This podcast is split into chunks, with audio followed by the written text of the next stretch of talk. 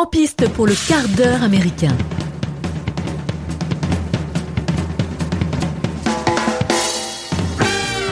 Bonjour et bienvenue à vous dans cet épisode hors série 11 du quart d'heure américain, hors série consacré au film Les 7 de Chicago, écrit et réalisé par Aaron Sorkin. Film sorti en octobre 2020 sur Netflix. Et attention, épisode full spoil. Et pour parler de ce film, je suis accompagné d'Éléonore et de Sébastien. Bonjour à vous. Et salut Mike. Ça va Salut Mike. Ouais, c'est qui Parfait. qui nous raconte un peu le film là Ah bah moi je veux bien. Allez. Très bon film.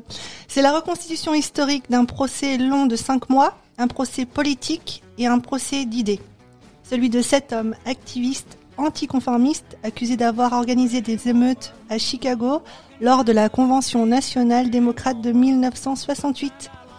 Ils sont accusés de conspiration et d'incitation à la révolte, et puis s'ajoute un huitième homme, Bobby Seale, le chef des Black Panthers.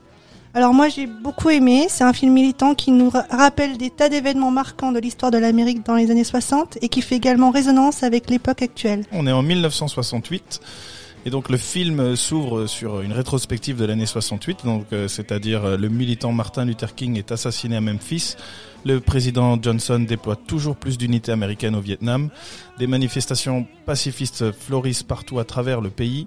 Et dénoncent la politique du président américain. Ensuite, on a le Parti démocrate qui se tient à Chicago, qui tient sa convention nationale visant à désigner son candidat pour concourir à l'élection présidentielle. En 68, la répression policière sur place est forte. On a des manifestations aux abords du Congrès.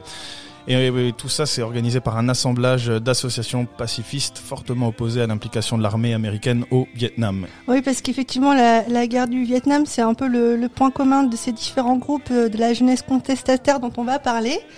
Alors, euh, ces huit hommes viennent de différents horizons. Ça va des hippies à la gauche américaine étudiante, en passant par les opposants de la guerre du Vietnam et des Black Panthers. Euh, donc, il y a quatre groupes mis en lumière. Il y a les leaders de la gauche américaine étudiante qui font partie du SDS. Attention l'accent. Students for a Democratic Society, mené par Rini Davis et Tom Hayden. Donc là, il s'agit de jeunes démocrates qui croient au changement euh, encore grâce à la, à la politique, qui croient encore à la politique. Il y a aussi Lee Weiner et John Freunz. Donc eux, euh, ils ont enseigné aux manifestants la manière de faire des petits engins incendiaires. Euh, John Freunz est un doctorat en chimie, euh, donc il est doué en création de bah, de- d'engins incendiaires également, d'explosifs. Et- voilà. Il y a d'autres partisans, par- partisans aussi, euh, comme Noam Chomsky, euh, ainsi que la Beat Generation avec Jack euh, Kerouac et Allen Ginsberg. Et puis il y a le, il y a les leaders des hippies, donc le Ça. YIP, Youth International Party, mené par Jerry Rubin et Abby Hoffman. Euh, mention spéciale pour Sacha Baron Cohen. On le connaît bien sous les traits de Borat. Borat, The Dictator, euh, Voilà. Ali G. Mais là il est fort dans ce rôle. Hein. Et il est euh, incroyable. Il est Incroyable. magnifique. Moi, c'est vraiment mon coup de De leader cœur. des hippies, ouais. Euh, c'est un, c'est mon personnage préféré. Il se démarque euh, totalement. Il incarne tellement bien les causes qu'il défend. Et euh, j'ai vraiment été touchée par son charisme et ses joutes verbales. Il y a deux scènes dans le film qui le montrent bien. Et euh, la, la première, euh, si tu veux bien lancer l'extrait, on va Ah, écouter. bien sûr, 100 000 dollars, je crache pas dessus. Quand t'as tout annulé, Ça vaudrait combien? Quel est votre prix? pour arrêter la révolution, Quel est votre prix? Ce serait ma vie. C'est pas beau ça. C'est, mec. c'est, c'est magnifique. Prêt à, à payer de sa vie pour une, pour une cause. Mais c'est ça. Est-ce que ça existe encore de nos jours là? C'est rare. Je, enfin, je- si, je pense. Mais j'ai beaucoup d'admiration pour ces personnes qui sont prêtes à justement à donner le- leur vie pour une cause qui, qui leur semble juste et qui a du sens. C'est tellement magnifique. Non mais c'est vrai. Non, mais c'est vrai. raison. Est-ce que ça existe ça? Je me Euh, pose encore la question. jours, euh. Il y a donc le deuxième moment du film euh, qui m'avait marqué aussi, c'est celui de l'interrogatoire avec euh, Joseph Gordon-Levitt, donc le, le procureur Richard Schultz.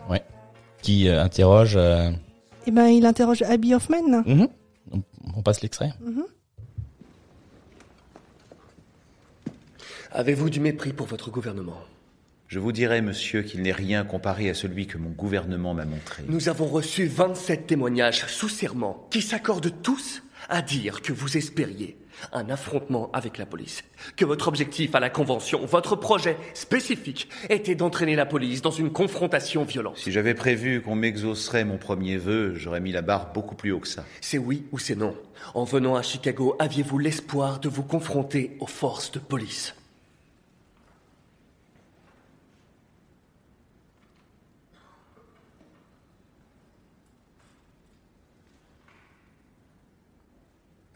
Ça demande réflexion, c'est mauvais signe.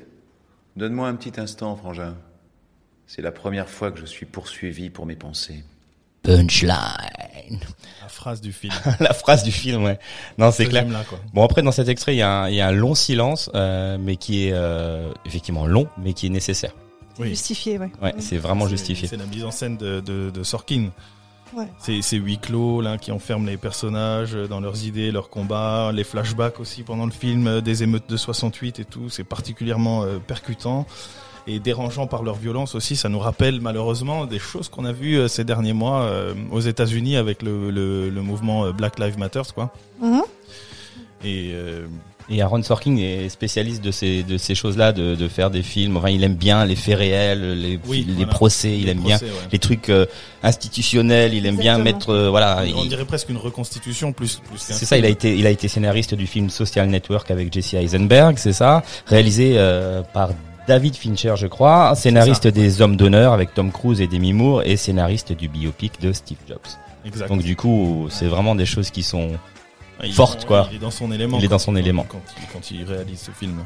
Et Ah. c'est- vrai ce que tu dis ça parce que euh, j'ai aussi trouvé et c'est un film qui m'aurait pas tout de suite euh, enfin je, je serais pas allé spontanément euh, vers ce film parce que il s'agit quand même d'un d'un procès un peu comme un huis clos effectivement comme Oui. tu disais et je trouve qu'il a réussi à faire en sorte que ce soit un moment euh, En fait, passionnant. il- ce film, il en a fait. euh, on peut tout y trouver. Il y a, un- on peut penser que c'est un documentaire, on peut penser que c'est une comédie, on peut. Il y a, il y a du drame, c'est un film historique. Enfin, vraiment, il a mis tout, toutes ces catégories de films dans un seul film et en filmant, euh, enfin en restituant en procès, quoi. Oui, puis il y a- il y, a quand même des scènes Et- euh, tournées en Et ce qui met du hein. dynamisme à ce procès-là, c'est effectivement les flashbacks. quoi. Ouais, Les flashbacks qui ça- rapportent un dynamisme, au moment ouais, où un ça. au moment où le film pourrait avoir des des, des creux, quoi. Et puis on a un casting 5 étoiles. Oui, alors le casting fait beaucoup, la Ah, distribution et l'interprétation des acteurs euh, jouent beaucoup dans le succès de ce film-là, quoi. Parmi, euh, Sa- Sacha Baron Cohen qui est extraordinaire. Euh, on a euh, euh, Joseph Gordon-Levitt qui joue le rôle euh, du procureur euh, Schultz. Schultz, Mhm, euh, qui, qui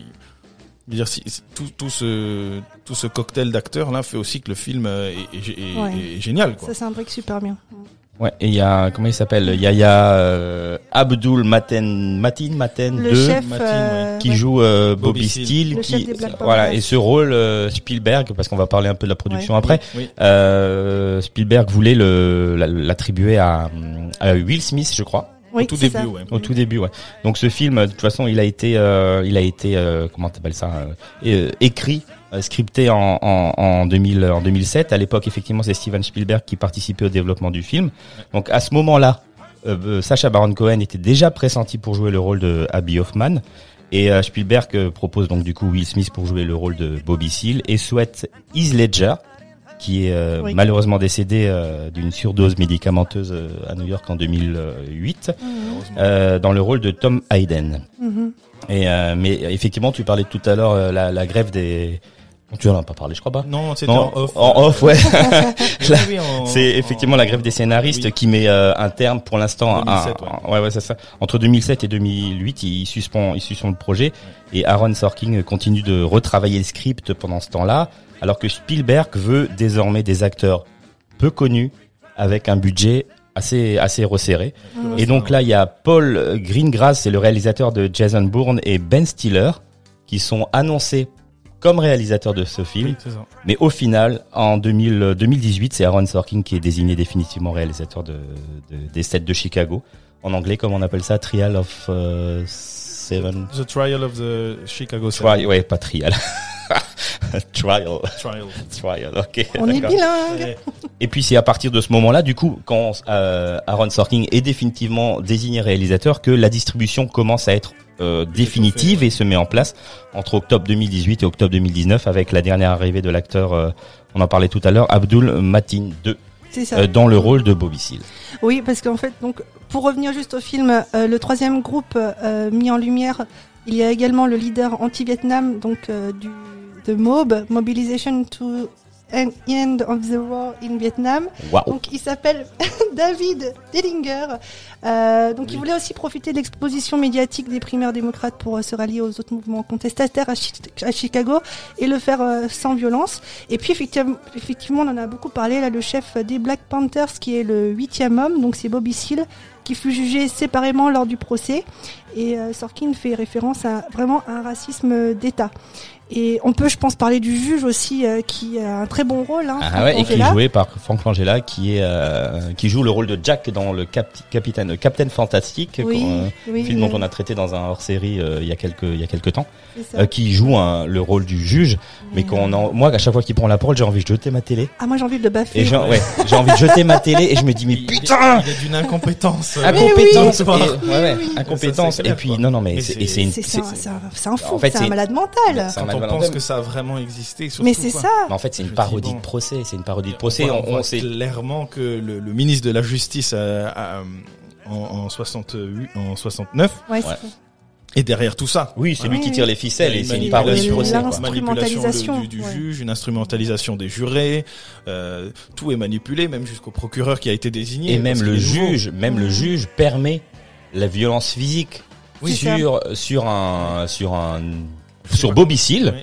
qui est qui se lève à un moment donné qui qui qui dit que enfin qui se révolte et euh, on a oui, l'extrait. parce qu'il n'est pas représenté. Mais oui, mais passe-nous l'extrait. L'audience est suspendue pour une durée d'une heure et reprendra. C'était un assassinat prémédité C'est vrai Fred Hampton s'est fait assassiner cette nuit Messieurs du Il a service d'ordre, Il n'était pas capable de tenir une arme Quand ils publieront l'autopsie, posez-leur la question sur la blessure qu'il a eue à l'épaule Je vous avertis instamment, monsieur Seal. Je vous avertis instamment. Ah, va te faire foutre instamment Messieurs du service d'ordre, évacuez l'accusé et administrez-lui le traitement qui convient.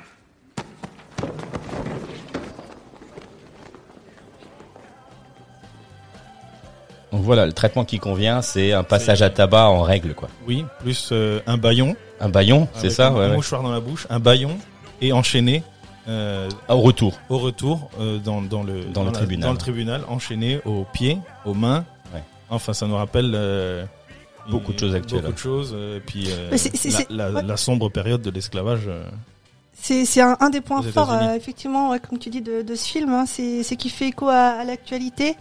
Euh, et c'est pas un hasard si le film est sorti en même temps que les élections présidentielles américaines. hein. ouais. Il y a des Mm. résonances euh, vraiment par rapport à l'actualité. Et hum, donc, euh, par- sous l'ère Trump, euh, quand, quand il dit euh, tu arrives à respirer, Bobby, euh, can you breathe, can you breathe, Oui. effectivement, on peut penser aux George violences Floyd. euh, Mhm. policières de, de George Floyd le 25 mai dernier, tué, étouffé par le genou d'un policier qui est resté sur son cou pendant plus de 8 minutes. Et tout ça pour euh, une bagatelle de 20 dollars, quoi. Voilà, donc euh, pour les Black Panthers, ça peut faire référence aussi au mouvement des, euh, des Black Lives Matter, ouais, voilà, euh, dont on a beaucoup entendu parler dernièrement. Et qu'on on entend toujours malheureusement euh, Ouais. pas près de changer tout de suite euh, aux États-Unis. Et, et- et l'autre grande force de ce film, c'est qu'en plus des joutes verbales et du côté euh, pédagogique historique, il y a un fort côté euh, émotionnel. On prend parti pour les huit, on a vraiment envie qu'ils s'en sortent. Et euh, je sais, enfin, je sais pas vous, mais moi j'étais pleine de, de frustration comme eux, d'ailleurs, euh, face à cette ignoble Ah, instrumentalisation. exactement quoi. ça. C'était le, le sentiment qui, qui, qui, ouais, qui, que j'avais en moi pendant que je regardais ce film, c'était la frustration. Et t'avais envie de tout péter. Et tu disais putain, mais ils arrivent pas à se faire entendre. On veut pas. Enfin, tout est instrumentalisé. Et t'étais tout le monde Et le sait. injuste. et tout le monde le sait, tout le monde le laisse faire. Et puis c'est accusés. euh, tout Ah ouais, monde, ah ouais, non. Et C'est politique. Ouais, c'est un procès politique et euh, instrumentalisé. Et moi, j'étais mais tellement, j'avais le ventre qui a. Et comme je disais tout à l'heure, j'avais envie de jeter ma télé pour par frustration quoi. Franchement, je vas-y bouge, ferme ta gueule. Pardon, je suis désolé. Ah, et puis et puis euh, puis ben, libère-les quoi. Euh, au lieu de de jouer ton ton rôle de de, de père la morale là. C'est ça. Non mais c'est Il vrai. est encore énervé. Ah, je suis énervé. Il est énervé. Voilà, Ça y est, nous il y a des l'avons choses qui- il y énervé. a des choses qui remontent Ouais, il y a des choses qui remontent. ouais, ouais. Et, euh, et donc, euh, Éléonore, euh, tu Oui, voulais faire oui. référence Bah, à... Ah, En fait, à, à travers ce film, on peut voir euh, qu'il y a une, une mise en garde sur la préservation de notre démocratie, clairement, hein, et de notre liberté d'expression. Et c'est toujours la même chose, c'est quand c'est- bien de se souvenir de, de l'histoire avec un grand H et d'où l'on vient, tout pareil. hein. Ah oui. Euh, et puis j'avais aussi envie de faire référence à des grandes femmes militantes qui ont également contribué à la lutte, comme euh, Joséphine Baker, qui s'est engagée dans la résistance pendant la Seconde Guerre mondiale, et qui aussi, à la fin de sa vie, a lutté contre le racisme aux côtés de Martin Luther King en 63. Il y a également euh, Rosa Parks, qui est la figure emblématique de la lutte contre la ségrégation raciale aux États-Unis. Euh, donc c'est l'histoire de cette femme qui est restée dans le Dans le bus, assise. euh, assise, voilà, et qui s'est fait lever, arrêter. ouais. Et euh, il y a un certain pasteur, Martin Luther King, qui s'est rallié à sa cause en lançant un boycott contre la compagnie de bus en question, Montgomery. Montgomery, pardon.